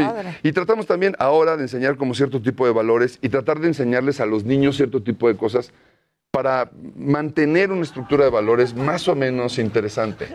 No todo en la vida es pastelazo, No, caca, pedo, no. chis, ¿no? No, también en la vida hay otro tipo de cosas que también pueden eh, enseñarse de forma divertida. Ahorita que dijiste caca, pedo, chis, mis hijos, mi hermano Víctor y yo, en un viaje, inventamos una canción. Caca, pedo, sí, mucho pipi. Caca, pedo, sí, mucho pipi, mucho pipi, mucho pipi. Qué bonita composición. Qué bonita familia. la mía, ¿no? Qué bonita Sí, no, bueno, familia. espectacular. Bueno, pues sí. Sí, bueno, es tomado de una ópera muy conocida. Claro, claro. Ahí también hay cultura, muchachos. Absolutamente. Claro. No solamente es la, ta- la tarareada. Exacto. Estoy. Oye, ¿y produce Pedro Ortiz de Pinedo? Pedro, don, don Pedrito Ortiz de Pinedo, que también está produciendo una novela y que también está produciendo el programa de su padre y también está produciendo el programa que hacía ante- eh, anteriormente su padre, pero que ahora va a ser Arab de la Torre. Está produciendo un montón de cosas, Pedro. Le, Ah, le va muy bien, es una buena persona. Sí. ¿Qué día sale eh, tu programa? Renta ahorita está los domingos a las 6 de la tarde. Domingo 6 de la tarde. Ajá, por las estrellas. Eh, sí, sí, me queda claro. Por, por el, por el canal 2. Yo no me acostumbré nunca a decirle por las estrellas. Yo Es como tampoco. cuando ya. ves el- En todo caso, no. por el canal de las estrellas, ¿no? En dado caso. En dado Pero caso, pero las estrellas. Es cuando yo digo, yo vivía, yo siempre viví toda mi infancia por el Hotel de México. Ah. Y me dicen, ¿qué? Ah, perdón, por el World Trade Center, ¿no? Ah, Porque es que nosotros- yo- yo me- el Hotel de México. El Hotel de México, pero es que a los chavos les dicen hotel, o les dices hoy Reino Aventura. Sigue diciendo Hotel de México. Ajá, y te dicen Reino Aventura. Ah, no, yo sigo diciendo Reino Aventura. Reino Aventura. Una aventura. Six Flags. Exacto. Entonces ya sabes que, claro, ah, es que tú tienes más de 50, claro, ya entiendo. Exacto. Sí, ya te vacunaste. Ya te va- vacunaste. Dos veces. ¿Ya las dos? Yo ya dos, sí. ¿Aquí? No, porque estuve haciendo un proyecto en Florida y ah, aproveché para vacunarme allá. Ah, pues bien. Regresé hace relativamente ¿Cuál te poco. pusieron? Moderna. Moderna. Ay, qué moderna. Uy, qué Sí, moderna. se me ve viejo, pero soy moderna. Ah. Y voy, se estrena ese proyecto para, para Telemundo en enero, creo. ¿Qué? ¿Qué haces? Un proyecto con Kate del Castillo que se llama. em, ¿Cómo se llama? No. Armas de mujer. Armas de Armas de mujer. Ah, Sí, y tuve una muy buena relación con Kate y es otra chava padrísima, súper profesional. También es muy profesional. Pues es que están formadas así, la verdad. Y finalmente creo que los profesionales son los que terminan haciendo una curva interesante en años de trabajo, ¿no? Porque las otras, mi padre decía, que por cierto se murió hace Que como murió hace medio. poco, sí. Sí, lindo viejo. Mi padre decía que eran estrellas, pero estrellas fugaces, ¿no? Sí, Algunas. exacto. Que pasan así, están dos o tres meses en el candelero y luego... En las estrellas. No, sí, se te olvidan. En las Y estrellas. que lo, lo, lo complejo es de pronto seguir ahí, ¿no? En ese camino. Y, Hoy, ¿cuántos años tienes de carrera? 40. 40. Pues, ¿cómo le has hecho? Pues nada más así, ¿no? Picando piedra. Pues es que no hay de Nada otra. más. Yo creo que no hay de otra. Llegando puntual a tu llamado. El trabajo fuerte y bien hecho reditúa. Sí, y sobre todo si es lo que te gusta. Ah, no, bueno, claro. Solo si es lo que te gusta. Oye, a mí me ha tocado gente que llega, desde que llega el llamado hasta que se va, que no para de joder. O sea, que no para de... ¿Cómo qué? Ay, ¿cómo Quiero puede ser esto, quiero que nos esto? lleven tan temprano? Ay, ¿por qué el pelo? Ay, ¿por qué este vestuario? Ay, este micro. Ay, es que esa cama. Ay. Uy, pues. que trabajan para la renta nomás. Oye, o sea, eso- que ni les gusta el proyecto. Pues sí, es cierto. O sea, para pagar la renta. Pero ¿a qué, a qué, a qué- Congelada, muchos actores. a qué vienes, no? ¿A qué, Sí, a qué no, viniste? no. Salir del apuro. Todo eso. Sí, nomás Troyani decía que lo, que lo más bonito de su día era justamente estar en el En set, el set, ¿no? Llegar al, al momento del, del recreo, esto que estamos haciendo ahorita. Y aparte Marcelo. todo, ¿te van a pagar? Joder, Qué hombre, Marcelo, ¿no? genio total. Mastroya, qué genio. Eh, Guapo, Guapísimo. inteligente. Guapísimo. Buen actor. Uy, con la. Lore. No, no, no, qué peliculón. Esos eran otros tiempos. Esos eran otros tiempos. Bueno, y tu sí papá era un guapo ¿Tú también, ¿Cómo? Tu Guapo, papá, guapo, guapísimo. Eras Guapísimo. cercano. Bueno, pues. Muy. Y tú naciste Sí. en esto prácticamente. o sea, Sí, sí. eh, literalmente yo sí me acuerdo de toda mi infancia. Mi madre es médico y entonces muchas veces estuvo en guardias. Ah, Y entonces yo no, no iban por mí a la escuela, por ejemplo, ¿no? Entonces pasaba una camioneta de alguna filmación por nosotros y nos metían Ay, directamente qué padre. a los foros o a los sets o al teatro y estuvimos pues gran parte de mi infancia, yo me acuerdo que llegaba tal camioneta, ah, pues hoy me toca día en los estudios América, ¿no? Oh. Entonces estoy todo el día ahí, o un día entero atrás de un teatro aprendiendo que se llama Lico y ese es para 64 y esos son los telones. Y gran parte de mi piernas. carrera la hice sin querer, sin saber lo que estaba haciendo. Qué maravilla. Y me enamoré evidentemente del teatro, del cine y de la ¿Y televisión. fuiste siempre muy cercano a tu jefe? Sí, sí, sí, nos llevamos siempre muy bien. De hecho, eh, el día que, que murió, el domingo anterior, él murió un miércoles, jueves, y el domingo anterior eh, estuvimos comiendo un asado. O sea, sí, es- sí, sí, nos veíamos dos, tres veces por semana. Y además Ah. ya tenía 93 años. Exacto. El 15 de junio cumplía 94. Larga vida, pero siempre duele, ¿no?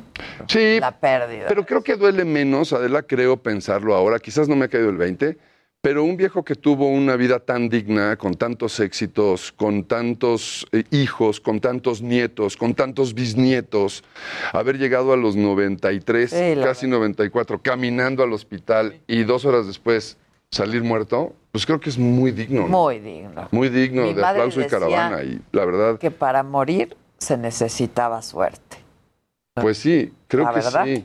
La verdad. Sí, porque, porque si no, de pronto dices, quedarte con alguien uf, Sí. tres, cuatro, cinco meses en Es un hospital, dolorosísimo, conectado a la nada. Sí, Creo que eso es, y y aparte desgasta no solamente a la persona, sino a todo su entorno, ¿no? ¿Murió de viejo? O... Sí, sí, de viejo. ¿Pero se empezó a sentir mal de pronto o qué? Se sintió mal, fue a la anda con mi mamá, así, tal cual, como lo hacían todos los meses. Y entonces, de pronto se sintió mal y un muchacho de la anda muy amable acompañó a mi mamá al hospital. Entró caminando al hospital a las 2 de la tarde y a las 4 estaba muerto. Hijos.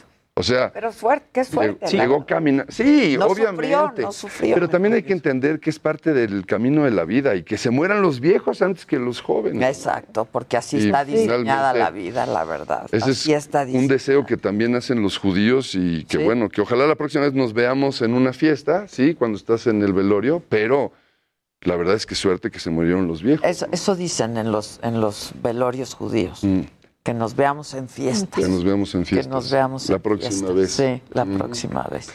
Y, y, pues, como mi madre es judía, bueno, pues. Ah, tu madre es judía. Sí, mi padre no. Y entonces ¿Y ahí tú se- qué? tú ¿Cómo fuiste educado? con libertad. Muy bien. Como debe ser, como Con debe raciocinio, ser. exacto. Pero bajo alguna Como dice- religión o algo, no. No, no, este, la que yo quiera escoger. Pues está muy bien. Sí. ¿Y, y quisiste Decía- alguna? Mira, o yo, ninguna. yo hasta hace poco me consideraba presocrático, como dice Juan Villoro.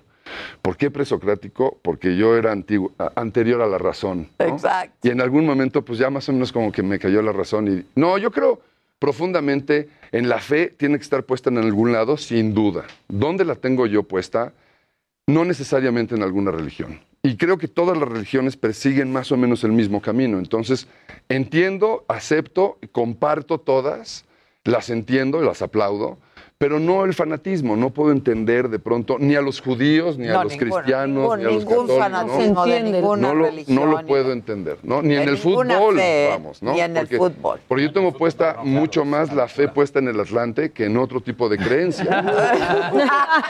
y ve, y ve, ¿te das cuenta? Mucha fe, ¿eh? Mucha fe. Sí, de en el fútbol mexicano en la, en, la, en la ciudad. Por lo menos en la ciudad, Ya ¿no? otra vez. Pero claro, evidentemente pues, los muchachos se ríen de fe en el Atlante. Exactamente. Él y Toño de Valdés. Y Y, se acabó. más. Somos varios, somos varios, ¿eh? Como Somos cinco. varios. Somos Sí, como cinco. Oye, ¿y en Televisa no vas a hacer este programas de concurso? No, no por ahora. ¿No te han dicho? No, no. ¿Extrañas hacer Yo- eso? Me gustan mucho, me gusta mucho la conducción, porque también yo durante un tiempo en el Canal 11 y luego en el Canal 40 eh, hice programas de conducción. Me gusta mucho hacer, no solamente de concurso, conducir un concurso, sino conducir un late night o un talk show, ¿no? O un programa como este. No te dijeron, ¿verdad? Ay, sí. Haces No deporte, sabía. Exacto. Y, pero afortunadamente siempre he tenido trabajo, ¿no? Siempre estoy como con, con la ardilla caminando y no, no, no, no extraño una cosa porque, afortunadamente tengo la otra, ¿no? Pero siempre es que además haces de todo, ¿no? Cine. Teatro, teatro, tele. tele, ¿no? Este, sí. Radio también. ¿También? ya, no, pues no, radio, radio ahorita no estoy haciendo, pero sí hice durante un tiempo. Me gustan, me gusta mucho la Comunicar, comunicación. es que claro, me comunicar, gusta tener la posibilidad de establecer un diálogo y de pronto caer en cuenta o de pronto darle la luz a alguien. Me encanta, por ejemplo, tener distintos puntos de vista, ¿no? Claro. Y poder llegar a un debate. incluso del público, ¿no? O sea, darle voz al Obviamente, público, obviamente. radio escucha, sí, sin duda. Es que estoy leyendo el libro de Don Francisco, que me parece un gran comunicador. Sin ¿no? duda. A su estilo, a su manera y etcétera. Y decía eso, o sea, la pasión de mi vida es comunicar, o sea, es un privilegio poder comunicar y comunicarte con la gente, ¿no? Y, y dice, cuenta, que a él le entró el gusto por la televisión porque lo mandaron a París a estudiar francés y algunas otras cosas, técnico en no sé qué. Y que ahí conoció la tele, el aparato, en el hotel en donde se quedó, ahí conoció el aparato porque a Chile no había llegado. Ah, Y que dijo, yo quiero hacer eso. y lo hizo Y lo hizo. durante años. Qué manera, Durante años. Sí, ha de estar, ha de estar en el mismo ring que Chabelo, ¿no? Más o menos. Es más joven. Es más joven, está por cumplir 80. Es más, jo- pero ¿qué tendrá? Ah, exacto. Está por cumplir 80, por- estoy leyendo su, su autobiografía porque Es lo que- voy a entrevistar y entonces... Ah, qué padre. Exacto. Porque también está este, seguramente conocen el libro de Yabal Hariri, que es eh, el de... Sí, cómo. Ese, ahí, ahí nos cuenta por qué el ser humano está tan aficionado y tan entregado al cuento, ¿no? Y a poder sentarse en Claro. corro, tal como estamos nosotros ahora, contándonos historias y cosas, ¿no? De cómo es la capacidad que tuvieron los antepasados el, el nuestros. lenguaje, ¿no? O sea, como contando chismes y como... Y a, y a contarse, a contarse cuentos tan simples como estas cuevas donde están puestos los, eh, eh, las pinturas rupestres, ¿no? Que ves a unos... Que ves, no, que ves como unos, unos, mon- unos seres humanitos con unas lanzas persiguiendo a un mamut, ¿no? Que eso no, e- no fue posterior al hecho, sino anterior. Y era el plan de ataque. Y entonces toda esta explicación es sensacional porque alguien se sentó a decir, lo que vamos a hacer mañana Va a ser esto. es esto. Claro. Y lo platicó. Y entonces ese es el primer punto de el teatro, el cine, la radio, la comunicación, el primer libro puesto ahí, lo que sea. el primer eh, ahí. El y desde ahí. Hacer somos feedback. el storytelling. Y ahí estamos felices nosotros diciendo, Sí, sí. Y, Y ahí es, está. y es fascinante, todo Fascinante. esto, es fascinante. Porque nos encanta, por eso seguimos yendo al teatro, por eso seguimos yendo al cine, por eso prendemos la tele, leemos un libro. Necesitamos que nos cuenten un ¿Qué cuento. estás leyendo? Varias cosas. Yo también soy Siempre de las leo que varias estoy cosas. varias cosas al mismo tiempo porque pues leo lo que me gusta, pero leo lo que necesito, pero leo, ¿no? Estoy en, en un club de lectura eh, con varios actores. ¿Con Uno- quién? eh, ¿Con Barba? Arturo Barba. Ay, sí, Claro. Arturo, Es que justo Arturo ayer venir. antier, Y con Luis, con y con ¿Por qué no hacemos eso? Y Tú, Arturo, ¿quién más está?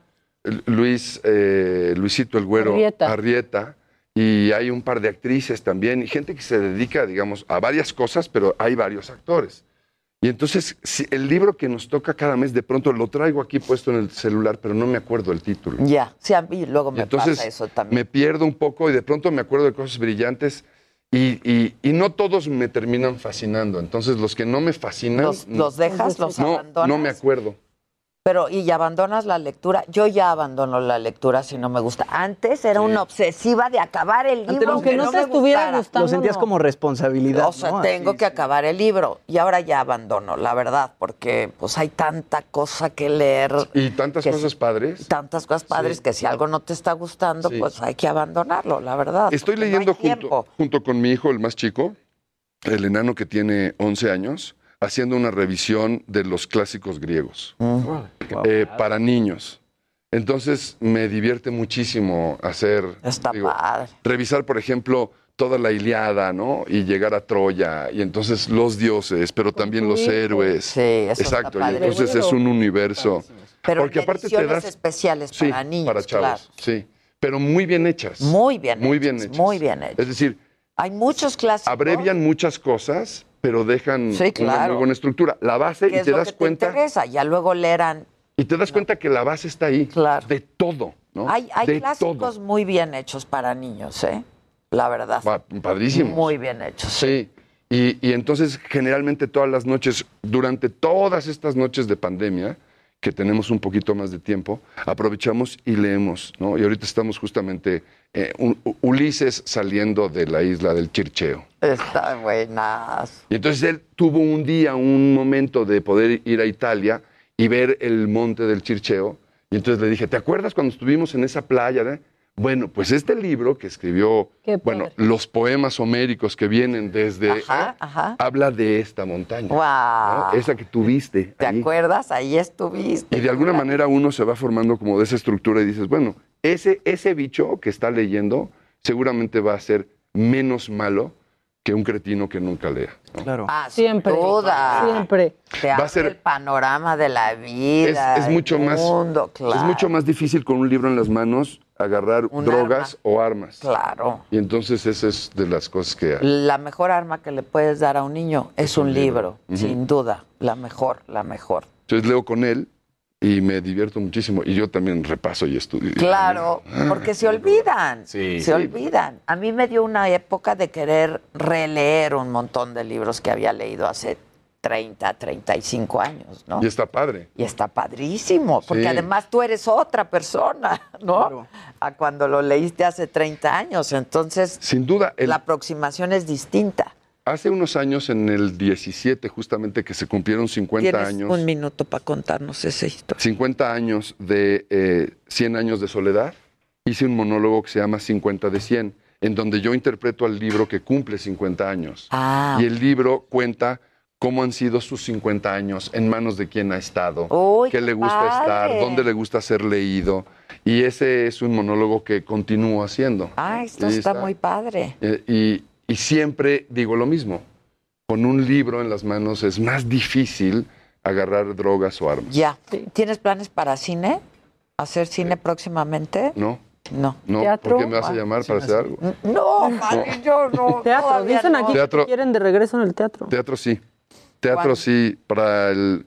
Yo espero que antes de lo, de lo dicho, pero yo extraño demasiado el teatro. Es que el teatro, un actor Pero y el teatro, Sí, exacto. No hay actor sin teatro. ¿no? no hay. El teatro puede existir sin los actores, pero los actores no. Sin, sí, no, sin el Eh, teatro. 2022. Bueno, entonces, que invita a que te vean. Véanme. En renta congelada. Renta congelada, Ah, es tu promoción. véanme en Renta Congelada los domingos a las 6 de la tarde. Eh, y, y la cuarta temporada en el, a finales de este año. Les va a encantar. finales de este año. Sí. Ya estás. Es su buenísimo. televisión. Muchas gracias. Al eh. Adela. Gracias. Hay que hacer el club de lectura, pero al aire. Ahorita mismo. ¿No? Lo Ahorita mismo lo Ya estás. Gracias, hasta mañana. Mañana nos vemos 9 de la mañana, como todos los días. Nos escuchamos a las 10. Gracias y hasta entonces.